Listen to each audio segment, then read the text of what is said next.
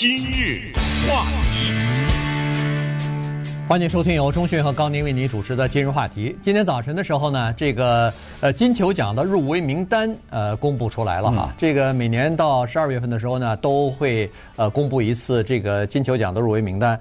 呃，今年的这个金球奖可能会面临一些挑战，原因就是说，我们都知道这个金球奖啊，它是由好莱坞外国记者协会所评选出来的。那么呃，在今年二月份的时候呢，呃，《洛杉矶时报》对呃，就是金球奖进行了一个调查，呃，当然很长时间的调查，在二月份的时候写出一篇调查报告来。这个报告里头呢，就揭露出来说，呃，金球奖当时咱们不是做了大面积的报道吗？对对对，那个时候算是娱乐界好莱坞的一个非常大的事儿，就是呃，他们的这个评选出来的，不管是入围的也好，是评呃，就是得奖的这些作品和演员都是。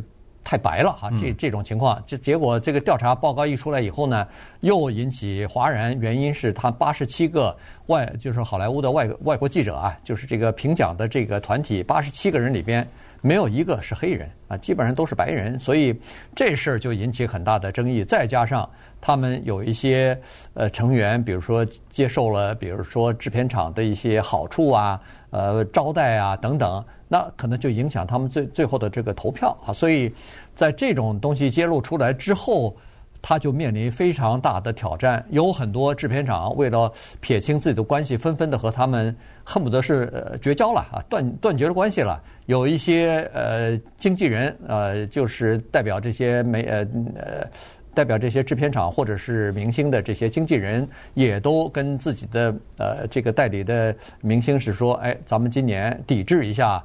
呃，这个金球奖吧，呃，如果你首先不要去提名，不要去把自己的作品提出去，呃，不要去争取提名。第二，即使被提名的话，也拒绝接受。所以，呃，到了这种程度了，嗯、人们就认人们就认为说，哎呦，那这个金球奖的，首先他们的应该做一些改变，呃，得到好莱坞的这个认可之后再。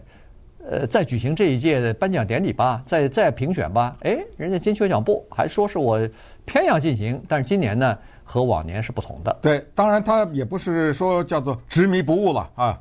新就想说我改还不行吗？嗯、对不对？对，你说我这有问题，我改这个问题；你说我那儿有问题，我改这个问题。好，我没有黑人，我加。对，对，我八十七个人太少，我加。结果呢？你看这媒体的作用多大？《洛杉矶时报》一个揭发性的报道。让他做了大的手笔，加了二十一个成员，其中呢，这二十一个人当中有六个是黑人，然后他专门雇了一个人，这个人呢以前没有这个职务，他专门创造了这个职务，叫做嗯多元负责人，就要确保我的成员是多元的。他叫他叫首席多元官啊，对，是对首席多元官。你看这还不行吗？我错了，好不行。我也不知道今年谁转播，反正当时这个事儿爆出来的时候，一直跟他签约的是 NBC。嗯，NBC 说我不给你转播了，你爱找谁找谁吧。我还不知道今年的找了谁了呢。对，啊，反正呢，在这么一片争论声中啊，他在今天早晨六点来钟的时候呢，就宣布了二零二一年的电影十个入围名单。当然，颁奖是二零二二年二月。这个入围名单呢，为什么是十个电影呢？它是五五，跟奥斯卡不一样啊。奥斯卡就是十个电影，没有什么区分，就是五个剧情类电影，五个音乐喜剧类电影。那么在这十个电影中，高宁成功的看了零个。呃，你有没有看那个入围名单呢？我看了。啊、呃，对，是不是零？零啊，对，是零啊。那么我们今天呢，利用这个机会，也就很快的给大家扫一下啊，扫一下这个十个电影，然后。做一些推荐吧，就是看看哪个电影您觉得可能会比较有兴趣。我们知道啊，这些所谓的专业的，比如说有投票资格的这些人呢，他们还不是影评人啊，他们是呃业内的人士、从业的人士，他们比较在意的是呃呃这么说吧，就是有点人性的东西啊，他不太喜欢那种纯粹靠剧情来。获得大家喜爱的，那么这就造成了一个情况，这就是在讲这十个电影之前，我先要打的这个预防针。你会发现这十个电影中有一些是根本看不下去。我我必须得讲这个。哎，你看了几个？我全看了。那那没有，没有，没有，有的还没出来呢。你比如说有一个电影叫《Don't Look Up》，这个还这个没出来呢。哦。呃，那既然你说到这个，咱们就先跳到这儿吧。啊，这个是另外的那五个，就是音乐和喜剧类的当中的一个电影，叫做《不要抬头看望天空》（Don't Look Up）。这个电影是 Netflix。推出来的，告诉你你可以看，为什么呢？因为你家有那 streaming 嘛，对，对不对？对。它是圣诞夜十二月二十四号全球首映，所以现在没人看过，呃，除了评委看过以外，当然我也没办法看啊。是 Netflix，你要是订货的话，你在十二月二十四号的时候你会看。这个是 Leonardo DiCaprio 和 Jennifer Lawrence 两个人演的 Netflix 的年度大片，圣诞大片。它讲的是。两个就是在太空总署当中职位比较低的宇航员，所以他们接触不到很高层的太空研究的一些内容。但是呢，他们发现了秘密，就是地球即将毁灭，然后他们就到处去大声的疾呼，就是让我们做好准备，因为一个彗星即将撞地球。请记住这个电影的名字，叫做《不要抬头看》，Don't。Look up，这个就是十个电影提名的之一。那么我们看一下这五个剧情电影啊。第一个叫做《Belfast》，贝尔法斯特，这个大家都知道，北爱尔兰嘛，对不对？对。这个电影呢是 Kenneth Branagh，这个是莎剧的著名演员，他专门年轻的时候演莎士比亚的舞台剧和电影。他后来成功的导演并主演了《哈姆雷特》。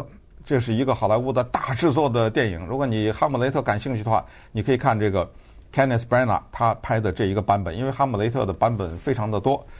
贝尔法斯特讲的是他少年的时候，九岁的时候讲他自己的故事。在贝尔法斯特这个地方，当时呢，因为跟英国的冲突，他爸爸在英国，所以就留下了他跟他妈妈，还有他的。祖父祖母什么外祖父外祖母之类的，就讲他小时候成长的这个过程，这种就属于那种电影。你别期待着他有多么那个紧张的情节啊，什么多么娱乐娱乐性，平平淡淡啊，平平淡淡，一个人回忆他的童年，好像是黑白片。哎，他还专门把他，你还说的对了啊，他专门把它调成变成了黑白电影。这个呢是提名的第一个电影，第二个叫 Coda，C O D A，它是四个英文字的缩写，叫做。Child of deaf adults 就是父母都是聋子、聋人、嗯，聋哑人，然后家里居然生出来一个可以听到的孩子，然后这个孩子的哥哥还是弟弟也是聋哑人，所以讲这么一个故事，那你想想这么一个故事，它有多大的娱乐性呢？对不对？他是哎，他就是等于是家庭里边的唯一的。能听到的，没错，哎，对，这么一个姑娘，对，对。那么，如果你是这有所谓人文关怀的话，你肯定会对这个电影感兴趣。这个电影里面的演那个妈妈的那个 Marley Matlin，如果大家对她有印象的话，就知道她真的是一个聋哑人。然后那一年，她因为演《Children of a of a Lesser God》，因为演那个电影获得了奥斯卡奖。当时她上台领奖的时候做的手语哈，这个大家可能还记得，Doom 沙丘。我不知道你会不会感兴趣？呃，这是个科幻片，呃，对，对非常有名。嗯，呃，这这个电影呢，它有点意思啊。我看了一下，因为呃，我在决定以后要看哪部电影的时候，要稍微了解一下 它的剧情。对，所以这个呢是。据说故事发生在一万年以后啊，呃，跟咱们现在不一样。咱们现在是拼命的在研发叫 AI 啊，在发研发这个呃人工智能啊、机器人啊什么的。但是他那儿呢，他有一个背景，他有个前提，就是其实在那个时候的沙丘世界啊，呃，Doom 这个世界里面呢，曾经发生过一次毁灭人类的一个战争哈，叫做比特兰圣战。就那个时候呢，人类是惨胜，惨胜之后呢，人类得了个经验教训，于是，在那个时候呢，就制定了一条铁律，就是说以后谁也不准发展可以思考、有这个改变自己行为的这种机器人和人工智能了。所以呢，要把这个科技要给它扼杀啊，不能去进行发展，然后。人类呢，似乎也从现在的这个什么自由民主，又退化到君主制啊，又退化到独裁啊什么的。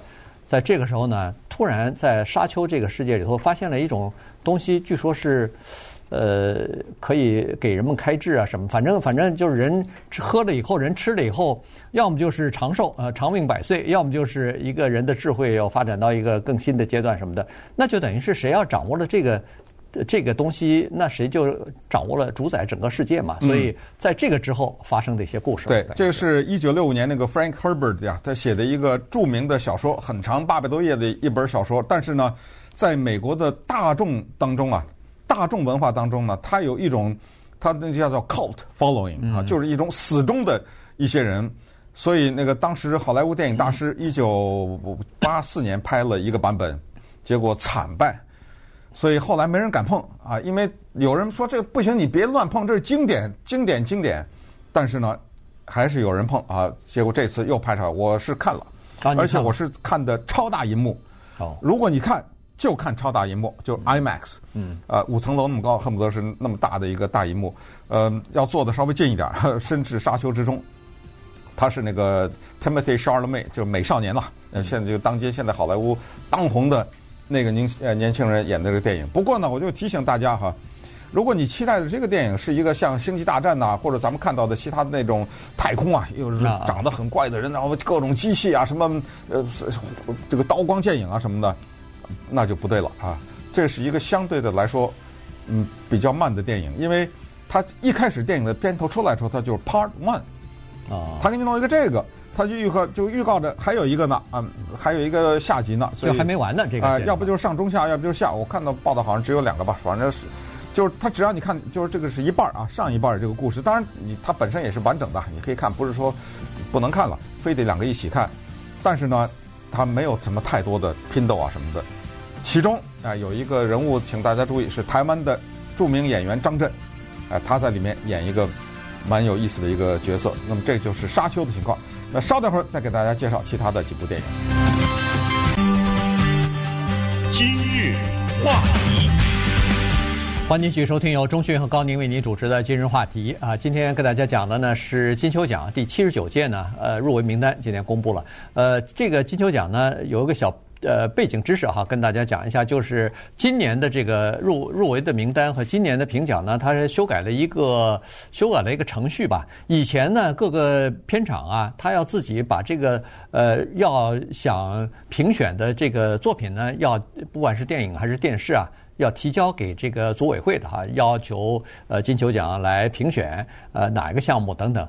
但是今年啊，把这个环节给取消了，也就是说你不需要。来提供你的产品，你呃你的这个作品，他会在所有的今年凡是符合条件的影视作品当中，他选出最好的。这为什么会这么做呢？原因是现在有一些制片厂不是纷纷和他们切断关系嘛，因为生怕自己挂上一个太白或者是不多元化的这个呃名字受到这个媒体的报道啊什么的，所以有很多。片场呢就有点犹豫哈，要不要参加，要不要提名？如果要是让大家去提名的话，有可能大家都不去报这个名字，那不是糗大了。于是呢，在这种情况之下，他说：“好吧，你们有困难，但是这些片场的呃这个高管啊，又私下里表示说，他们也愿意他们的产他们的这个作品得到承认，获得这个金球奖，但又不愿意出头去报名去。在这种情况之下，组委会就想了个办招，说行了。”我不需要你报名，我来评，评出来以后不就，你就说你没有参加，只不过是我评出来的，这不是就就解决了这个僵局了嘛，对吧？真的，真的，哎，这怎么说呢？这这这难看哈，只能弄个电影奖给搞成这个样子啊！那我们再继续聊天啊。King Richards 也是被提名的五部戏剧片之一。那这个电影的情节，大家一听就知道啊，这就是我们美国的著名的两个黑人。女子网球将 Serena 和她姐姐叫什么来？Venus 对不对？Venus Serena 姐姐姐姐妹两个人呢，讲她爸爸的故事。她爸爸叫 Richard Williams，所以你看这个电影的名字叫做《理查国王》，你以为讲英国那个 理查国王呢？对，实际上不是啊，因为这两个黑人女星，他们的父亲既是父亲又是教练，是他一手。把两个孩子培养成网球明星，这个是 Will Smith，这个大家很熟的，呃，一个演员演的这个电影，因为是真人真事，而而且是两个姐妹两个人做制片人啊，这里面有大量的珍贵的就是父母培养孩子他的错误，对不对？和以及他成功的地方。然后最后一个就是五部戏剧片的《The Power of the Dog》，这个呢在 Netflix 上，你要有兴趣的话，你可以看。可以看对。但是我告诉你，我估计你看不过二十分钟就关机。哎，这个呢是今年呼声可以说是最高的一个电影。但是我要告诉大家，这个非常的沉闷啊。它是新西兰著名的女导演 Jane Champion 所导演的。她的一九九三年导演一个电影叫《The Piano》，钢琴，让她夺了八项奥斯卡的提名。其中，Anna Paquin 那个十一岁的小女孩子演钢琴的那个小女孩子，变成了奥斯卡有史以来第二年轻的获奖者啊！她居然获得一个最佳女配角奖。然后，这个电影也是在一九九三年的时候获得坎城电影节的金棕榈奖，这是一九九三年的事儿了。一晃这么多年过来了，他弄出来一个狗的力量，这是圣经旧约诗篇当中的一句话啊，就是。这么说吧，这个电影跟狗基本上没什么关系。嗯，他是讲的1925年美国的蒙大拿州的兄弟两个人呐，赶着一群牛去到集市上出售，然后中间路过一个村庄，然后弟弟呢娶了一个寡妇，可是就是哥哥和弟弟的紧张关系，哥哥和弟弟娶的这个寡妇的紧张的关系，哥哥和这个寡妇的十八岁的儿子的紧张的关系。酿成了最后的一幕，就就是，如果你硬着头皮看，看到最后半个小时的时候，他开始一点点揭啊谜，应该说他的谜到最后是一分钟吧，最后一分钟的时候就才才揭晓。但是呢，你要付出前面这个比较闷的这种代价，所以呢，呃，时间的原因无所谓了，反正你感兴趣，这个名单到处都能看到嘛，对不对？对这个入围名单，你感兴趣的话呢，你可以。呃，查一查，看一看哪一个是你呃想看的电影。反正这十个电影既然被这些评委喜欢的话，一定有他们的原因吧。